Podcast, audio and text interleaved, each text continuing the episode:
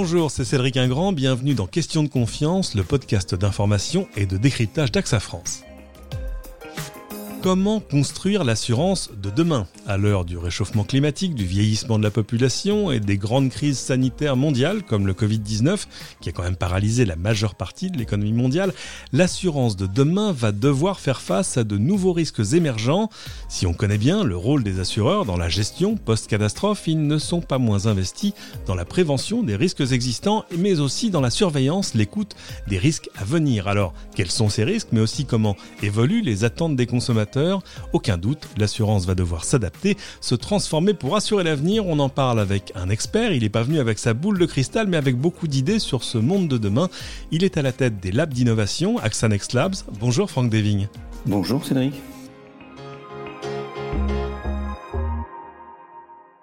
Alors première question purement sémantique, quand on parle de risque émergent, de quoi parle-t-on au juste? Alors écoutez, il y, a, plusieurs sortes de risques qu'on appelle émergents. Il y a bien entendu, euh, je vais vous donner des exemples, ça va être plus simple pour, pour, pour, les illustrer, le vieillissement de la population, les cyberattaques, le réchauffement climatique, euh, euh, parfois la pertinence de l'information peut être euh, un risque, euh, la disruption d'un de, secteur, l'ubérisation de l'économie, voilà, un certain nombre de la dégradation, bien entendu, de, de, de, de l'environnement, la crise du système financier, les risques sanitaires comme on vient de comme on vient de le vivre. Alors on citait des exemples, euh, mais qui sont des choses qu'on peut prévoir, c'est-à-dire le vieillissement de la population, par exemple, il suffit de suivre des courbes. Le réchauffement climatique, c'est plus compliqué, mais c'est envisageable. Il y a des choses qui, vous le disiez, sont de l'ordre de la disruption de secteurs entiers de l'économie. Euh, vous parliez d'ubérisation, par exemple. Ces risques, vous les avez organisés, j'ai envie de dire, classés. Il y a des grands chapitres de risques émergents aujourd'hui? Il y a à peu près cinq grandes catégories euh, de risques émergents. Euh, tout ce qui est lié au changement climatique, euh, bien entendu. La deuxième catégorie, ce sont les risques de cybersécurité. La troisième catégorie, c'est l'instabilité géopolitique. Ensuite, on va trouver la gestion des ressources naturelles, qui est une préoccupation qui remonte notamment depuis 2015, et notamment sur la surconsommation des ressources naturelles le euh, mécontentement social et les conflits sociaux, euh, tout simplement un risque euh, en forte progression depuis 2018, notamment avec des instabilités géopolitiques et des inégalités économiques. Et puis bah, les risques de pandémie, les maladies infectieuses, et, et, et on peut l'évoquer aujourd'hui clairement avec, avec le Covid.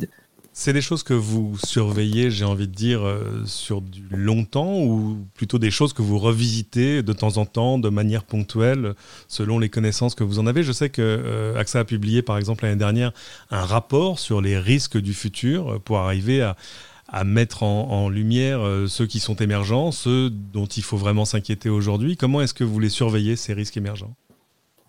Oui, ils sont édités avec une équipe qui a une vision plutôt très globale sur le marché euh, régulièrement. C'est une équipe qui s'appelle euh, AXA Emerging Risk, dont le métier est de, surveiller et de, mesurer et d'informer euh, autour de ces risques. On participe également à, un forum qui s'appelle le CRO Forum, euh, qui est une euh, initiative euh, également regroupant un certain nombre de, personnes et d'experts autour de monitoring de, ces risques. Moi, mon équipe, elle est un petit peu différente. Elle va travailler à identifier des acteurs de la technologie qui sont en train de travailler sur les technologies de demain et de sélectionner euh, ceux qui sont euh, adjacents ou proches de nos métiers et qui peuvent en tout cas apporter euh, une gestion améliorée, augmentée de la technologie dans nos métiers d'aujourd'hui. Parce qu'évidemment, ce futur, il se conjugue, j'ai envie de dire, de deux côtés d'une barrière. D'un côté, on l'a dit, vous avez les risques, et puis de l'autre côté, il y a tout ce qui fait que le produit assurance peut évoluer à la fois dans sa conception, euh, sa commercialisation, comment on parle aux clients, euh, comment on construit euh, des, contrats par rapport d'ailleurs en plus à ces risques émergents. Qu'est-ce que vos clients attendent de leur relation à l'assurance demain? Écoutez, je crois que c'est très clair. Aujourd'hui, ce qui est attendu par les clients, c'est un engagement, une relation de confiance et une relation augmentée notamment grâce à la digitalisation. Je pense qu'on l'a vu là pendant cette période de, social distancing, comme on dit en anglais, c'est d'avoir trouvé comment réagir assez vite pour notre réseau d'agents, une façon de s'engager auprès de, leurs clients, alors notamment sur les problématiques qu'ils ont rencontrées lors de cette, période de, Covid, sur savoir simplement si leur risque euh, étaient couverts euh, ou non. Donc apporter des réponses euh, claires et, rapides, mais aussi sur bah, comment je fais pour signer tel document, comment je fais pour obtenir ce document, et donc avec l'impossibilité d'aller sur le point de, de vente et donc d'avoir une relation client complètement digitalisée avec des outils de signature électronique par exemple, avec des outils qui permettent de souscrire à un certain nombre d'options en ligne, etc., etc. tout un, ensemble d'outils qui permettent euh, de digitaliser la relation, mais pas dans un moins, mais plutôt dans un plus, c'est-à-dire qui permet une relation augmentée avec, euh, avec euh, les clients. Ah, il y, a une, vraie demande pour justement arriver à rester connecté à ses informations, à son compte, à changer ses options, vous le disiez, voire même pas avoir à se déplacer pour, pour signer un document. Pour autant, et là vous le disiez aussi, il y a une demande sur plus d'humanisation de la relation. Comment est-ce qu'on arrive à conjuguer les deux? Bien, justement, en donnant tous ces outils à son réseau euh, de proximité euh, qui permet en fait euh, à l'agent lui-même de devenir acteur de sa digitalisation, à l'inverse de ce qui a été fait pendant quelques années chez pas mal d'assureurs, qui consistait à faire de la digitalisation une sorte d'hyper euh, impersonnalisation justement qui consiste à mettre euh, une offre euh, en face d'un acheteur, un peu comme l'Amazon si vous voulez, qui met en relation le producteur et, son client. Là aujourd'hui, je pense qu'il s'agit de remettre de la proximité dans la digitalisation et notamment pour permettre d'avoir cette relation de confiance augmentée.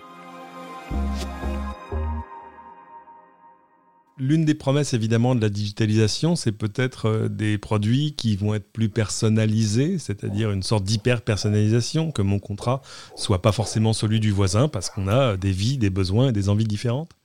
Tout à fait personnalisé dans la relation, personnalisé dans les options euh, que l'on va choisir, hein, euh, mais aussi personnalisé dans la façon dont on les peut les souscrire pour aller un peu plus loin que simplement euh, la, personnalisation, parce que la personnalisation, on a l'impression que ça ajoute un niveau de complexité euh, dans le produit. Je pense qu'il faut en même temps aller dans un euh, besoin de simplicité des produits. Je pense qu'il y a un énorme effort à faire pour clarifier les contrats, leur souscription comme leur euh, euh, résiliation, faciliter en fait les échanges, faciliter la déclaration de sinistre, faciliter et accélérer la, réponse à ces déclarations de sinistre qui sont les compensations.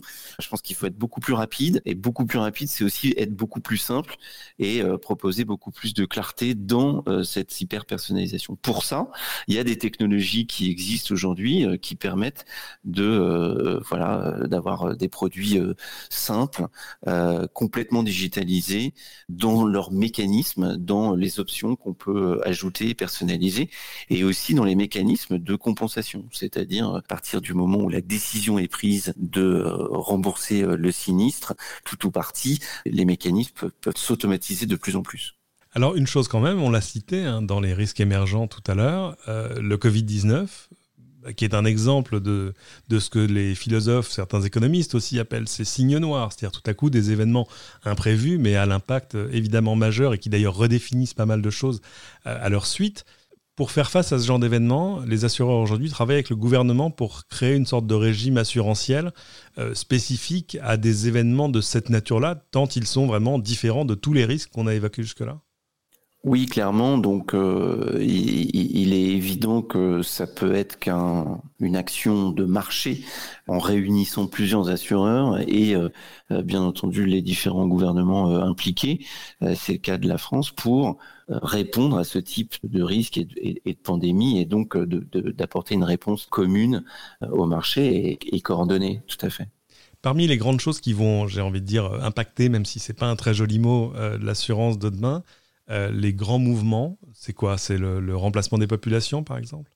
Non, mais avant ça, je pense que cette crise euh, du Covid, elle va montrer aussi une sorte de nouveau type de risque ou un nouveau type de, de risque euh, normaux, normalisés. Il va se passer un certain nombre de choses que, qui sont en train de se passer, comme les gens vont beaucoup moins voyager, alors peut-être plus pour leur le tourisme que que pour le, les voyages d'affaires, mais en tout cas il y a une réduction drastique probablement des voyages à venir. Les employés des, des grandes entreprises vont être beaucoup plus décentralisés, vont rester peut-être chez eux travailler en partie. Ça représente une certaine nouvelle standardisation des risques sur sur les employés. Et puis on va aussi utiliser beaucoup plus d'outils de connexion et de communication, euh, des outils donc euh, en ligne qui vont générer euh, peut-être des, des, nouveaux cyber-risques. Il va y avoir potentiellement une demande plus accrue, en fait, des besoins de protéger les familles de ces crises sanitaires, mais aussi de nouvelles types de maladies et de nouvelles façons d'y répondre. Peut-être que les comportements sur les routes vont changer. On, ne peut que le souhaiter, oui. Voilà, mais alors euh, du, du bon côté, euh, du, du côté de la, la, sécurité, on a vu euh, des pays qui ont redémarré un peu plus tôt que l'Europe, comme en Chine, où d'un seul coup les gens veulent plus prendre les transports en commun, mais prennent beaucoup plus leur voiture. Ils sont pas forcément habitués à faire le trajet et, et, on peut voir une accidentalité accrue. Donc voilà, faut faire attention à, à cette nouvelle façon et d'estimer ces risques, mais aussi de les couvrir. Et puis, bah, il y a beaucoup de, chômage euh, et, beaucoup plus d'opportunités en fait pour euh, euh, ces travailleurs de faire des ce qu'on appelle la geek économie, c'est-à-dire être son propre auto-entrepreneur, mais dans des pour des sociétés qui font des, des, des, petits boulots qui sont pilotés par par des apps comme euh, délivrer euh, des paquets, euh, et, notamment autour de la mobilité. Il y a pas mal de sujets sur lesquels on pourrait aussi se pencher et, et, apporter une réponse en termes de, en termes de risque. Donc, vous voyez, c'est un, ensemble de nouveaux risques qui sont étudiés pour pouvoir en fait changer et s'adapter à ce, à ce nouveau monde.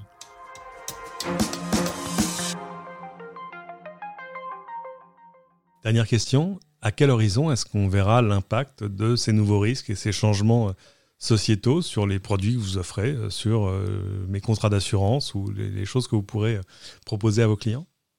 Écoutez, ça dépend de la maturité de la technologie qui est disponible. on a vu pas mal de sociétés technologiques se sortir de la crise plus rapidement que d'autres, ou plutôt même très bien, comme les outils de conférence donc on utilise aujourd'hui parce que la maturité de l'infrastructure était prête.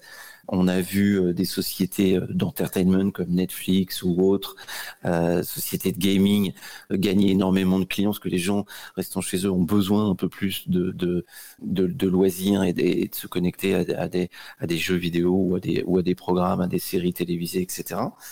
De la même façon, on, va devoir utiliser des technologies aujourd'hui pour accélérer l'adaptation de, nos métiers et de nos produits.